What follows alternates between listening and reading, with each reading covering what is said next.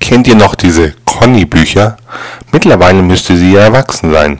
Conny zieht aus, Conny in die Steuererklärung, Conny in ihre erste Depression,